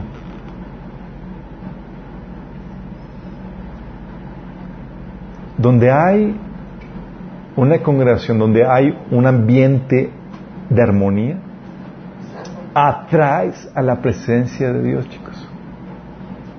Sí. Salmo 133 dice, qué maravilloso y agradable es cuando los hermanos conviven en armonía. Pues la armonía es tan preciosa como el aceite, es decir, como el aceite de la unción que se derramó sobre la cabeza de Aarón, que corrió sobre su barba hasta llegar al borde de su túnica. La armonía es tan refrescante como el rocío del monte Hermón que cae sobre las montañas de Sión. Ahí el Señor ha pronunciado su bendición, incluso la vida eterna. Ahí está el Señor ahí derramándose como, como, esa unción de Aarón, como ese rocío refrescando y trayendo bendición. La armonía, imagínate. Sí. Cuando no hay armonía, ¿sabes a qué traes? Traes a presencia de demonios. La- Dios dice que contristas al espíritu, lo apartas y atraes a demonios. Se sienten comodísimos ahí. Dice Santiago 3, del tre- 14 al 16. Si tienen envidias amargas y ambiciones egoístas en el corazón, no encubran la verdad con jactancias y mentiras. Pues la envidia y el egoísmo no forman parte de la sabiduría que proviene de Dios. Dichas cosas son terrenales, puramente humanas y demoníacas. Pues donde hay envidias y ambiciones egoístas también habrá desorden y toda clase de maldad. Ponle en paréntesis, demonios. Sí. ¿Se sienten a gusto, chicos? Por eso el llamado, Señor, es no contristas al Espíritu Santo, con el cual fuiste sellados para el día de redención. Tú lo puedes contristar con, con envidias, disensiones, pleitos y demás. ¿Sí? Cuando estás así, no está la presencia de Dios ahí para bendecir, no está la presencia de Dios para que sientas el poder de su llenura, está el juicio de Dios para traer castigo. Estás permitiendo actividad demoníaca ahí en ese lugar. ¿Se acuerdan lo que, lo que Pablo les dijo a, a los de Corintios? En el desorden, en el, en el caos que estaban viviendo en, su- en lo- en sus reuniones. Les dijo en 1 Corintios 11, del 20 al 30, dice, cuando ustedes se reúnen, la verdad es que no les interesa hacer en el Señor. Pues algunos se, presta- se apresuran para comer su propia comida y no le comparten con los demás. O sea, envidias. Como que, ah, me das... No, no, no. O si les ha tocado que... me pasaba en la, en la secundaria vendíamos taquitos de papa y chorizo. Deliciosos. Ya, hombre. Oye, y era típico, pues, estudiambre, así, que estás, veías quién compró para ir a, irle a batear algo. Entonces, que- éramos un grupito de tres amigos y uno se, y se nos desapareció uno de ellos. Y estábamos buscando, de repente lo vemos ahí comiendo esos deliciosos taquitos. Y nos vamos apresurando y nada más el... Se los tragó todos para no darnos. Para no compartir. Algo así está pasando en la iglesia. Sí, por envidioso, dice. Como se da, algunos se, dice, algunos se apresuran para comer su propia, propia comida y no la comparten con los demás. O sea, no sabe que, o sea, traje este platillo tan bueno es para mí nada más. Como resultado, algunos se quedan con hambre mientras que otros se emborrachan. Imagínate el desorden y el caos total. Sí. ¿Qué? ¿Acaso no tienen sus propias casas para comer y beber? ¿O de verdad quieran deshonrar a la iglesia de Dios y avergonzar a los pobres? ¿Qué se supone que debo, debo decirles? ¿Que los, ¿Quieren que los elogie? Pues bien, de ninguna manera los elogiaré por esto. Wow, la espada está... Luego les dice, versículo 28, por esta razón, cada uno debería examinarse a, cada, a sí mismo antes de comer el pan y beber la copa. Pues si alguno come el pan y bebe la copa sin honrar el cuerpo de Cristo, come y bebe el juicio de Dios sobre sí mismo. Es, esa es la razón por la que muchos de ustedes son débiles, están enfermos y algunos incluso han muerto. Tómalo. ¿Estaba la unción ahí, la presencia de Dios? No, estaba el juicio de Dios. Sí, y estaban dando, estaban permitiendo que el ambiente fuera eh, pulularan demonios. Por eso, una de las cosas que Dios hace, o sea, Dios quiere sentirse a gusto en un lugar, chicos. Y tú puedes repelerlo, haciendo ese lugar desagradable para Dios. Proverbios 6, 16 al 19 dice, hay seis cosas que el Señor aborrece, siete que le son detestables. Los ojos que se enaltecen, la lengua que miente, las manos que derraman sangre inocente, el corazón que hace planes perversos, los, que, los pies que corren hacia lo malo, el falso testigo que esparce mentiras, y el que siembra discordia entre hermanos. ¿Estás entendiendo? Por eso los pleitos y los conflictos entre nosotros no son cualquier cosa. Tú puedes hacer que la presencia de Dios se vaya. E invitas a presencia demoníaca si no lo resuelves. Si has ido a ambientes pesados donde hay pleitos y disensiones y demás, ¿siente la presencia de Dios? ¿Qué sientes operando? A mismos demonios. Sí. Heavy, ¿no?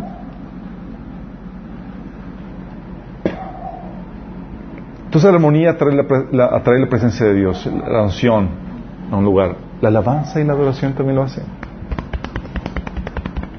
Es una de las mejores formas de atraer la presencia a un lugar y hacer huir los demonios. Es una, forma de hacer guerra espiritual. Dice Salmo 22.3, pero tú eres santo, tú que habitas entre las alabanzas de Israel. ¿Dios habita entre qué? Las alabanzas. Señor, quiero sentir tu presencia. Y dices, ¿cómo siento la presencia de Dios? ¿Cómo va tu tiempo de adoración personal? ¿Cómo va tu romanticismo con el Señor? Sí. Es una de las formas para tener la presencia de Dios. Sí. De hecho, llega la presencia de Dios tan fuerte, a veces a un lugar por la alabanza, yo recuerdo que, que es la forma en que yo pude experimentar la llenura de Dios cuando, eh, cuando, me, cuando, me, cuando me invitaron a la iglesia cristiana, aún antes de que yo fuera cristiano. Estaba la presencia de Dios tan fuerte por la alabanza y la adoración que llego al lugar y empiezo a llorar. Así como que estaba sintiendo la presencia de Dios tan fuerte. Es que pasa conmigo porque estoy llorando. estaba la gente adorando, sí, y la presencia de Dios estaba tan fuerte. Sí. ¿Sí entiendes? Estaba Dios ahí recargando, estaba atrayendo la presencia de Dios ahí. Y de hecho, recuerdo, estábamos, eh, un amigo que es muy, muy sensible eh, a la presencia de Dios, eh, Plinio, sí es medio le, muy sensible a las cuestiones espirituales. Pero recuerdo que llega una vez a la mañana a la casa y llega y dices, oh. dice, estuvieron adorando aquí, ¿verdad? Dice, sí, estuvimos adorando. Dice, sí, se siente la presencia de Dios. Órale. Pero qué fuerte, ¿no? O sea, ¿cómo la presencia de Dios? O sea, tú quieres atraer la presencia de Dios, puedes ser lugar atractivo. Dios no se resiste a ese momento de intimidad, de oración con un corazón puro. Sí. De hecho, es lo que es lo que se hacían varios personajes para sentir la presencia de Dios, para que la unción de Dios llegara sobre ellos. Uno de ellos fue Eliseo. Eliseo dice, Segunda Reyes 3.14. eh, llega este, llegan dos reyes, entre ellos Josafat, y dice Eliseo, tan cierto como, que, como el Señor Todopoderoso vive, a quien sirvo, si no fuera por respeto al rey que tengo al rey Josafat de Judá, no perdería el tiempo hablando contigo, porque está hablando con el rey de Israel. Y dice, versículo 15, ahora tráiganme a alguien que sepa tocar el arpa. Y empezó la adoración con el arpa. Y mientras tocaban el arpa, el poder del Señor vino sobre Eliseo y empezó a profetizar. Uy, ¿Quieres activar el poder de Dios? ¿Quieres sentir? ¿Sabes lo que hemos tenido que hacer mi esposa y yo? Tenemos que, por a veces la lucha espiritual está tan pensada y eh, el ambiente así pululando con demonios que te impiden todos los síntomas de perturbación demoníaca que vimos en taller de liberación. Empiezas a sentirlo, sí. Todos juntos, sí. ¿Y sabes con qué lo dispersamos? Con los tiempos de adoración, de alabanza y adoración. Sí. Se expande el ambiente y cae la presencia de Dios. Y empiezas ahora sí a fluir en el poder. Y, se ha vuelto tan, tan, tan, eh, eh, un elemento tan importante porque si no llega la presencia de Dios, no fluimos bien en nuestros quehaceres, en nuestras responsabilidades.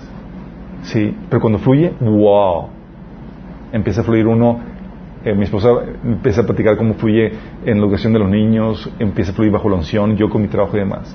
De hecho, a veces estamos- hem- hemos pasado situaciones de donde sentimos la presión demoníaca así bien fuerte.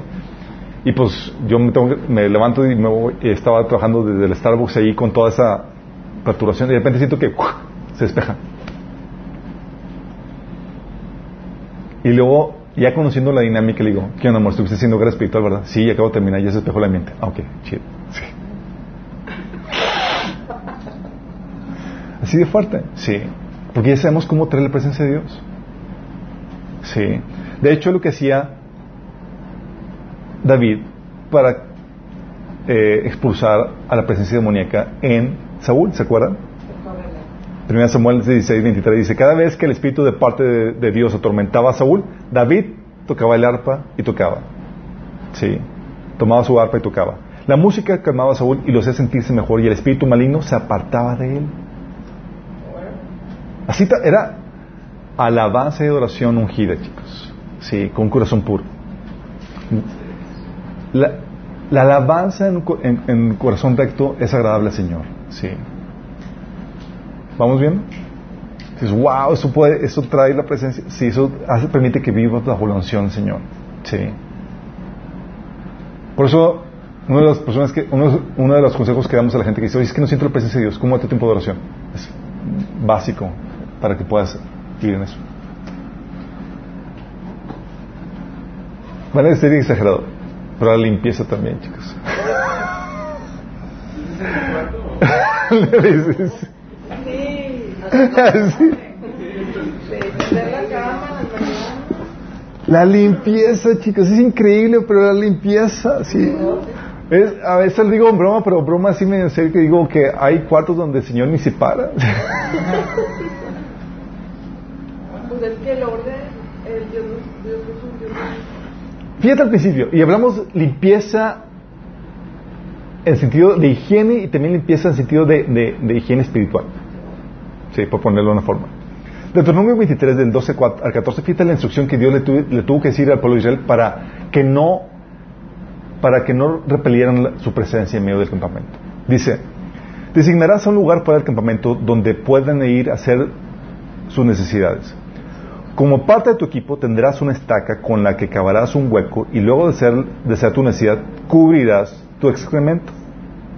Porque el Señor tu Dios anda por tu campamento para protegerte y para entregar, entregar a tus enemigos en tus manos. Por eso, tu campamento debe ser un lugar santo. Si el Señor ve algo indecente, se apartará de ti. Bote. Por cochino, órale. ¡Qué fuerte! ¿Quieres sentir la presencia de Dios? Báñate. No, bueno. No, dicen, ¿entienden el- Todavía te considero. No, ya saben a lo que voy, pero es el principio, chicos, ¿sí? Pero es grueso de que, de que así sea, ¿sí? Señor, puede, puede ver algo que sea indecente, sea algo que, que cause repulsión, Señor, y se aparte del lugar. Y fíjate lo que dice, la presencia del Señor está en medio tuyo para protegerte y para librarte de tus enemigos y entregar a tus enemigos. Está la unción en el campamento, está entre, entre nosotros. Y tú no quieres que se vaya. ¿Me explico? Quieres vivir bajo la unción. Quieres que esté la unción entre nosotros. Ok, pues, hago de limpieza es bien, pero no solamente limpieza física, lim- limpieza espiritual. Deuteronomio 7, del 25 al 26 dice: Quema sus ídolos y no codicies ni la plata ni el oro que lo recubre. No te los lleves contigo o se convertirán en una trampa para ti porque son detestables al Señor tu Dios. No traigas a tu casa ninguna clase de objetos detestables porque si lo haces serás destruido al igual que ellos. Aborrece por completo esas cosas porque están apartadas para ser destruidas. ¿Se acuerdan? Eso lo vimos en el taller de liberación. Oye, vimos cómo el que, que la presencia se fue del, del templo en Ezequiel capítulo 8 porque pusieron todo un montón de ídolos y altares y demoníacos y toda la cosa. El Señor dijo, ¿sabes qué? No aguanto más. Aguantó vara y un, rato y dije, ¿sabes qué? Ya se volvió insoportable y la presencia de Dios se fue del, del templo. Así de fuerte. Por todos los objetos de contacto de- de culto demoníaco, de idolatría. Y si tu casa o tu lugar tiene objetos de contacto, pues, ¿crees que vas a sentir la unción, la presencia de Dios? No, vas a sentir que la presencia de demonios. Luego veo hombres que se mueven y ve. pues, cuenta que había, las envidias podían alejar la presencia de Dios o cosas así.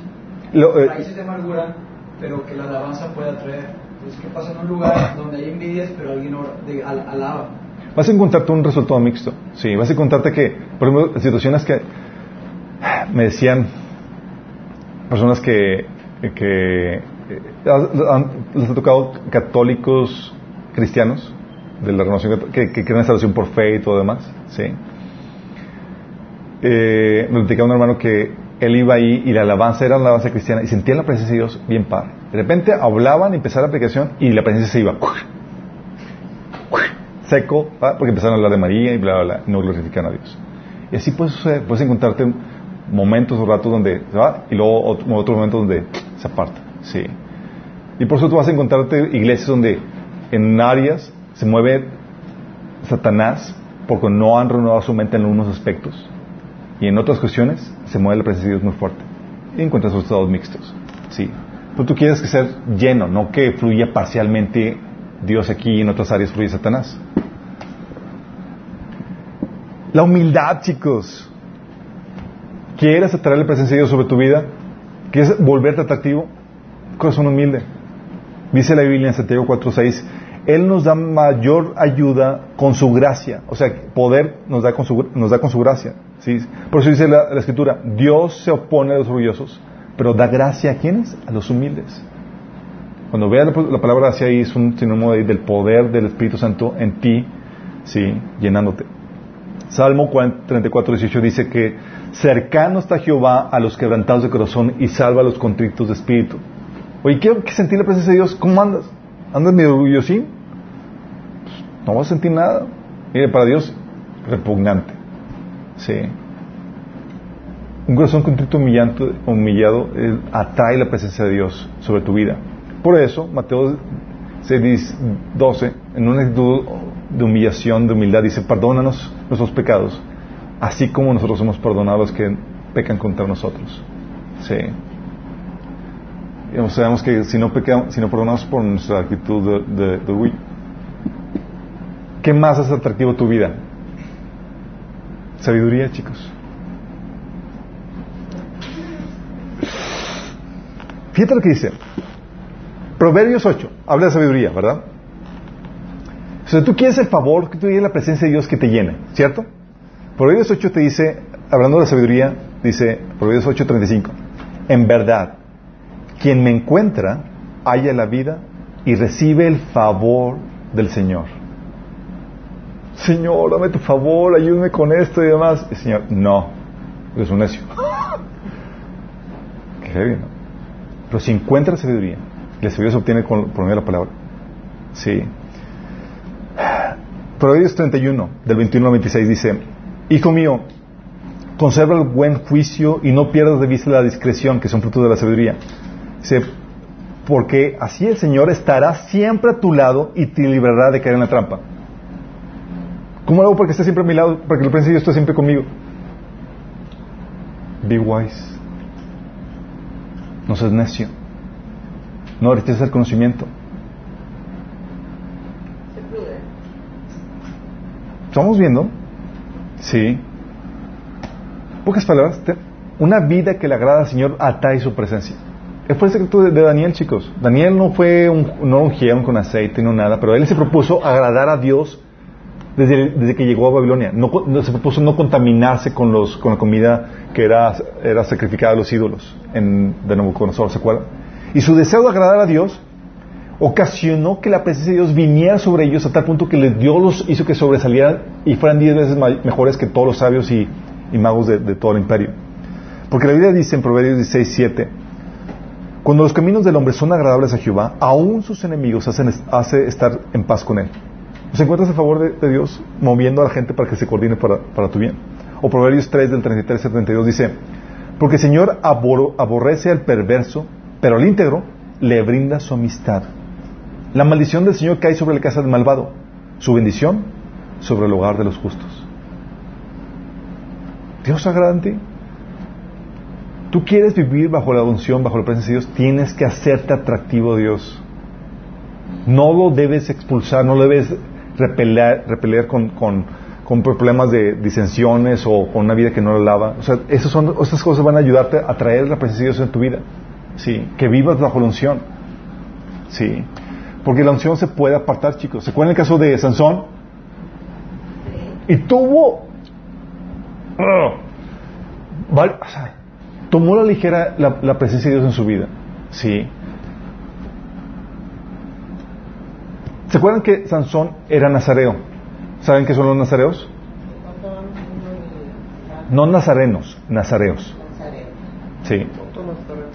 Voto nazareo es una persona que se consagraba a, a- a Dios y que por su consagración, eso viene en Números capítulo 6, no podía tomar nada de la vid, ningún fruto de la vid, de la, de la uva, ni vino, ni nada fermentado, ni uvas, ni pasas. No podía acercarse a ningún cadáver, no debía cortarse el pelo. Tres cosas sencillas. ¿Y qué hizo Sansón? Se le dice, oye Sansón, tú eres nazareo, no debes acercarte de ningún animal muerto. Y ahí va Sansón. Eh. Jueces 14.8. Pasó algún tiempo, cuando regresó para casarse con su novia, se apartó del camino para mirar al le- león muerto y vio que había ahí en su cadáver un enjambre de abejas y un panal de miel. ¿Y qué va? Va, se acerca, lo toma y toma el panal. Strike one. No debe tomar vino, ni bebidas alcohólicas, ni uvas, ni pasas. Jueces 14 o- días dice, después de eso, su padre fue, después de eso, su padre fue a ver a la mujer y ahí Sansón ofreció un banquete como era la costumbre entre los jóvenes. ¿Y como era la costumbre con jóvenes? Con todas las de tomar. Sí. Strike two. No te cortes el pelo, Sansón. Ya saben, Le di le di un secreto a...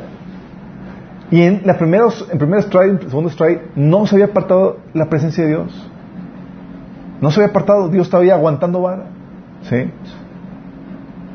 Hasta que el espíritu lo abandonó. Jueces 16, 20, después de que le cortaron el pelo, dice, entonces gritó Dalila, Sansón, los filisteos han venido a, a capturarte. Cuando Sansón despertó pensó, haré como antes y enseguida me libraré.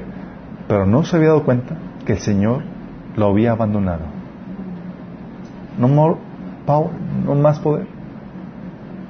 Y tú no quieres que poder, tú no quieres que el Espíritu de Dios te abandone. Tú no quieres eso.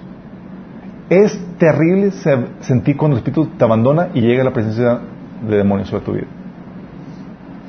Sí. No hay poder sobre ti. Por eso debes aprender a activar la unción, vivir bajo la unción y atraer la unción. Sí. En otro caso, Saúl. ¿Cuántos strikes tuvo Saúl? Tuvo dos. Primer strike. Dios, Samuel, le dice a Sa- Samuel le dice a Saúl, hey, vas a ir, va- antes de comenzar la guerra, espérame siete días y para que yo ofrezca el sacrificio y el Señor va a estar contigo. Lo hizo Saúl. Se estaban rajando toda la gente porque están los filisteos ahí y estaban ahí como que, ¿qué hago, qué hago? Y, y el séptimo día no se esperó todo y agarró el, sacrificio y él lo hizo. Y luego dice Samuel, dice, y Saúl sacrific- eh, sacrificó la ofrenda quemada. Llega Samuel y le dice, qué tontería. no obedeciste el mandato que te dio el Señor tu Dios. Si lo hubieras obedecido, el Señor te habría establecido tu reinado sobre Israel, para, sobre Israel para siempre. Pero ahora tu reino tiene que terminar porque el Señor ha buscado un hombre conforme a su propio corazón.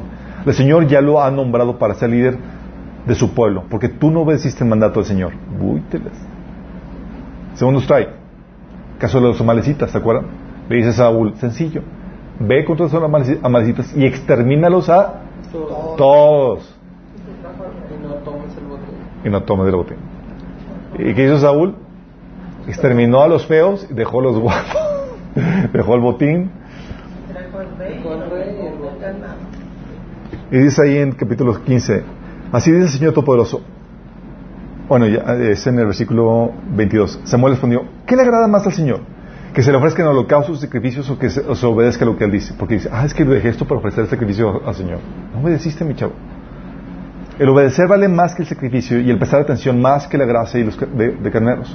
La rebeldía es tan grave como la adivinación y la arrogancia como el pecado de idolatría. Y como tú has rechazado la palabra del Señor, Él te ha rechazado como rey. ¿Qué sucedió? En el capítulo 16, versículo 14, dice, ah, dice, hoy mismo el Señor ha arrancado de tus manos el reino y lo ha entregado a otro más digno que tú. Capítulo 16, versículo 14 dice que el Espíritu del Señor, como consecuencia de esto, el Espíritu del Señor se apartó de Saúl y en su lugar el Señor le envió un espíritu maligno que lo atormentara. Qué heavy, ¿no? De vivir bajo la unción a vivir atormentado por un espíritu maligno. Y así ha pasado con cristianos chicos que comienzan bien en la unción y por su ignorancia terminan siendo perturbados por espíritus demoníacos. Mira, lo peor que te puede suceder, esto yo creo que es lo mejor que te puede hacer- suceder, que te des cuenta que Dios ya no está contigo por tu pecado. Porque te puedes arrepentir. Sí, te puedes arrepentir. Pero muchos que creen que porque el Espíritu de Dios fluye en ellos, están bien. Mateo 7, de 22 a 23, ¿se acuerdan? No todo el que me llama Señor, Señor entrará en el reino del cielo. Solo entrarán aquellos que verdaderamente hacen la voluntad de mi Padre que está en el cielo. El día del juicio muchos me dirán, Señor, Señor, profetizamos en tu nombre, expulsamos demonios en tu nombre, hicimos muchos milagros en tu nombre. Pero yo les responderé, nunca los conocí, aléjense de mí, ustedes que violan la ley de Dios. Ya hay cristianos, chicos, que tienen la doctrina correcta, predican el evangelio correcto, pero viven en flagrante pecado. De inmoralidad sexual, de estafa, lo que tú quieras. Por eso Pablo le decía a cristianos, no se engañen. Ni los adúlteros, ni los fornicarios, da el listado. Porque el enemigo te hace creer de que, ah, pues, fluye, iglesia de Corintios, muchos talentos, muchos, muchos dones. Y ellos podían creer o engañarse de que, ah, tengo el don, puedo practicar tal pecado. Dice, no se engañen. Sí, puedes tener la doctrina correcta y demás, pero si tú persistes en, peca- en ciertos pecados, va y va contigo. ¿Me explico? Y dices, oye, pero entonces, ¿cómo Dios me usa? Dios te usa no por amor a ti, ni por consideración a ti, por consideración al otro. Sí. Dice, ya, y vimos en el taller de liberación cómo distinguir los milagros de Dios y los milagros de Satanás. Hay milagros que sí Satanás hace. Pero cuando tienes la doctrina correcta, seguramente Dios es el que está, está operando a través de ti. Sí. Tienes que entender. Ah, por eso, chicos, David, David también pecó, ¿se acuerdan? La, la metió de pata con Betsabé. ¿Qué fue lo primero? David estaba consciente de, Sa- de Sansón y estaba consciente de Saúl, pues obviamente su predecesor, que sa- sabía que el lo que era tormento. Peca, Salmo 51, se puso a escribir, órale. ¿Ya leí Salmo 51? Salmo 51 es, Señor, dice, crea en mí, oh Dios, un corazón limpio y renueva la firmeza de, un de, mi, de mi espíritu. No me alejes de tu presencia ni me quites tu santo espíritu. Sea, sabía que si no me pongo cuenta se me va el espíritu. Qué heavy. Así deberíamos ser temerosos nosotros, Señor, que no se me vaya la unción. Disculpa si te, si te ofendí, si hice algo que no te, que no te agradó. Sí. Qué fuerte, ¿no? ¿Dónde? Le dio vuelo a vengar. Le dio vuelo a leche. Sí, pero o sea, fíjate la, la, la, la forma en que oraba, de que estaba consciente de que, Señor, no va parte de tu espíritu. Estuvo bien caro pagar, o sea, perdió a su hijo. Perdió su hijo, vino, vin- y vino maldición a su descendencia. A su descendencia. La- por causa de eso se vi- violaron a su hija, otro hijo cometió, hubo homicidio entre sus hijos y Absalón fue muerto. O sea, por causa de eso. Y casi pierde el reino. ¿Cuál es la manera en que si tú pecas de hacer, o sea, de pedirle a Dios que no, no sepas de ti? Te pones a cuentas. ¿Era Diga- 51? O sea, mira, no sé si les ha pasado, el Señor me ha permitido, eh, cuando estoy, realmente cuando estoy preparando los, eh, los temas, siento la presencia de Dios, sí, siento la unción que está fluyendo. Y, y el Señor me, va- me está enseñando cosas y demás. Y cuando hay, hago cosas ahí donde estoy trabajando y demás, que, que ofenden al Señor, siente cómo se me va el Espíritu. Así, literalmente. Y tengo que inmediatamente decir, Señor, perdón, perdón, no te me apartes de mí, no te apartes de mí, por favor. Porque se va. Yo solo no lo voy a acabar el estudio. No me va a salir. Sí, en serio. Sí. O sea, cuando ya te acostumbras a vivir, a moverte en la unción, o sea, te vuelves sensible a su presencia cuando ya sientes cuando se va. ¿Ya se va? Sí. Y ese señor llamando, jalando las eh, me voy. Sí. Y tenemos que ser así sensibles como, como, como David. Debemos de, de dolernos cuando, cuando sintamos que, ofendemos y que el Espíritu Santo se aparta. Sí. Si a veces estás sentido alejado de Dios. Sí. El Señor está, hey, ven, ponte cuentas, cuentas conmigo, búscame. Sí. Algo que debes entender cuanto a la unción, y quiero esto para, con eso ya terminar, para evitar confusiones en cuanto a cómo opera la unción. Eh, el poder del Espíritu Santo, chicos, no fluye a placer tuyo. Tú puedes recibir tu don, por ejemplo, el don de, lengu- don de lenguas que fluye cuando tú quieras, ¿sí? Pero la unción, el poder de Dios, fluye cuando Él quiere cuando Él, eh, cuando Él quiere y como Él quiere. El poder demoníaco, no. El poder demoníaco fluye cuando te plazca. Te hace ti sentir que tú eres el Señor y aumenta tu ego y tu arrogancia. ¿Sí? Con Dios es aquí humildito. Y fluye cuando Dios quiere. ¿Sí? Dice, me- debes entender, entonces que la manifestación, Él la determina, tú no determinas. Señor, quiero que fluyes conmigo a través, eh, con don de, eh, con, eh, con don de sanidad. Y si el Señor no quiere, no va a fluir. Sí. Dice, 1 Corintios 12, del 7 al 10. Dice, cada uno se le da la manifestación especial del Espíritu para el bien de los demás. Luego, versículo 11. Todo lo hace, lo, lo hace un mismo Espíritu, un, un, un mismo y único Espíritu, quien reparte cada uno según Él lo determina. Sí, yo quiero esto. Dice, ay, me tocó el, el, el don de, de discernimiento de espíritus. Eso no me gusta. así. Ni modo. Es que Señor veo puros demonios y no. Sorry. Eso no me gusta. Sí.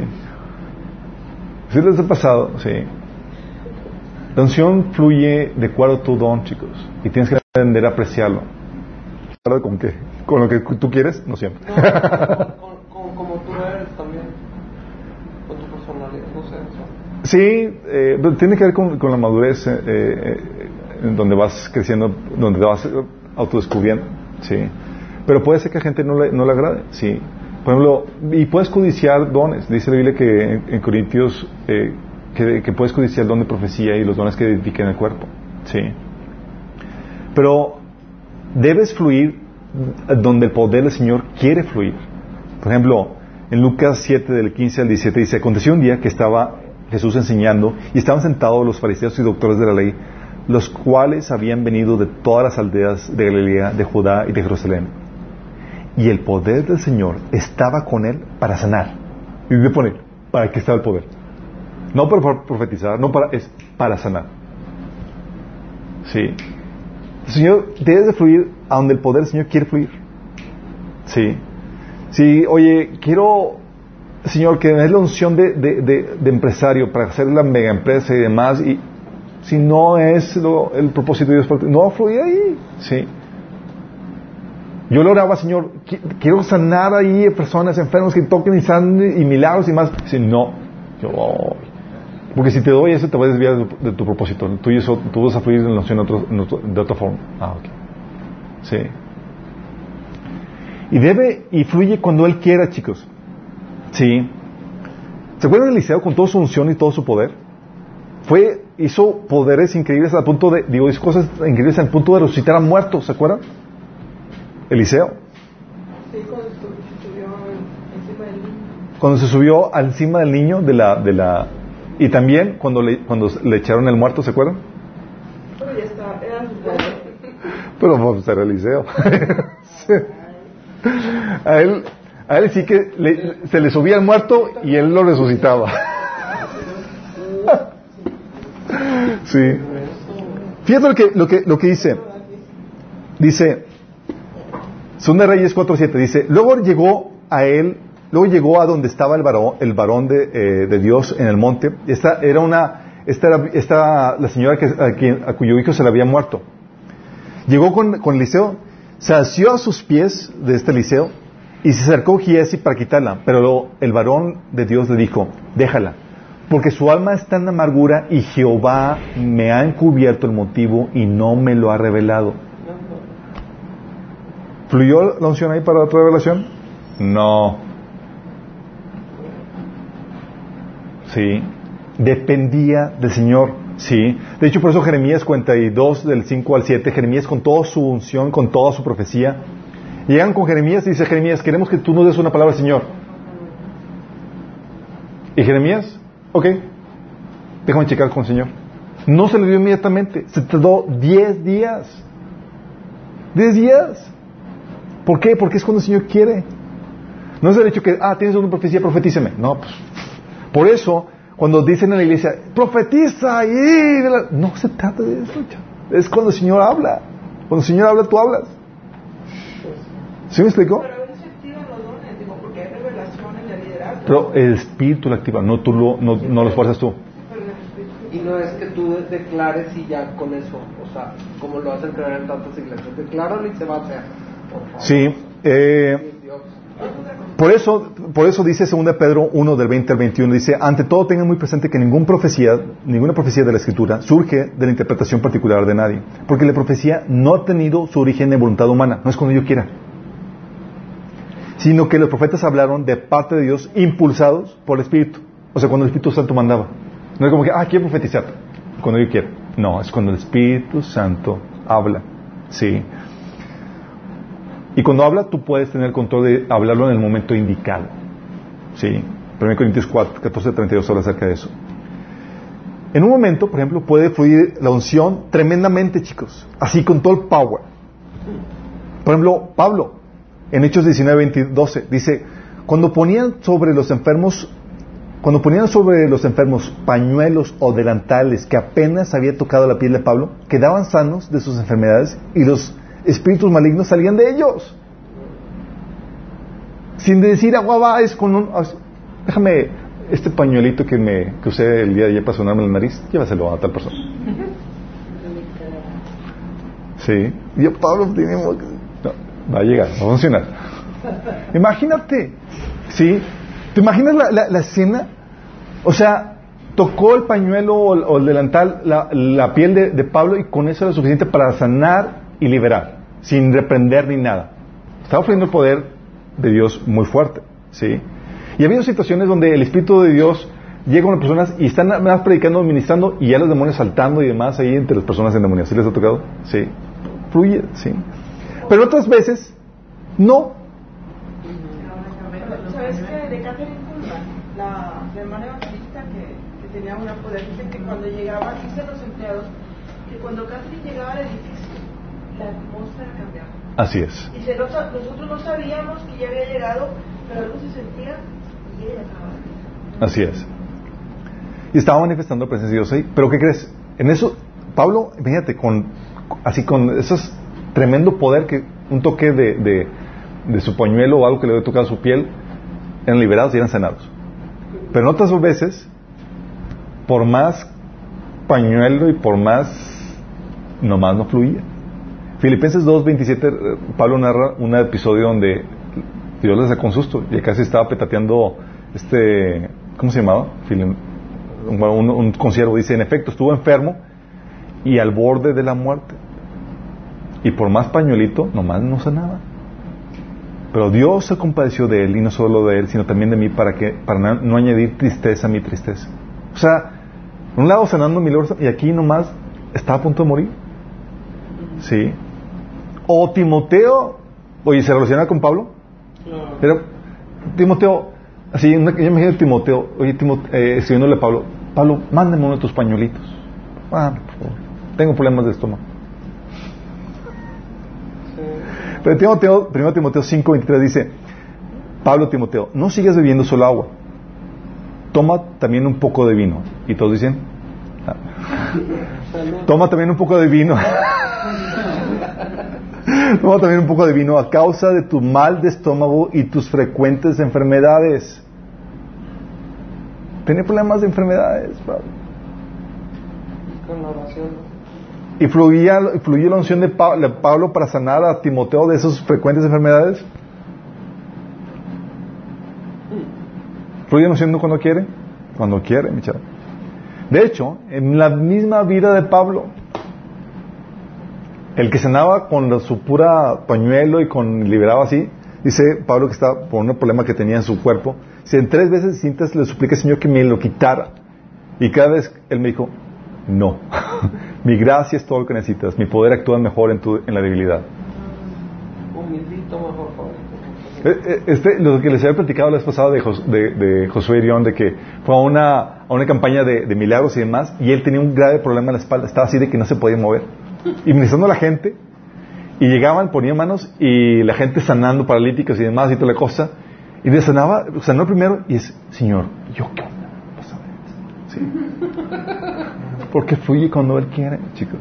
Si tú no eres el que domina la unción, tú eres el que te sometes. Sí, y Dios lo utiliza para con varios fines.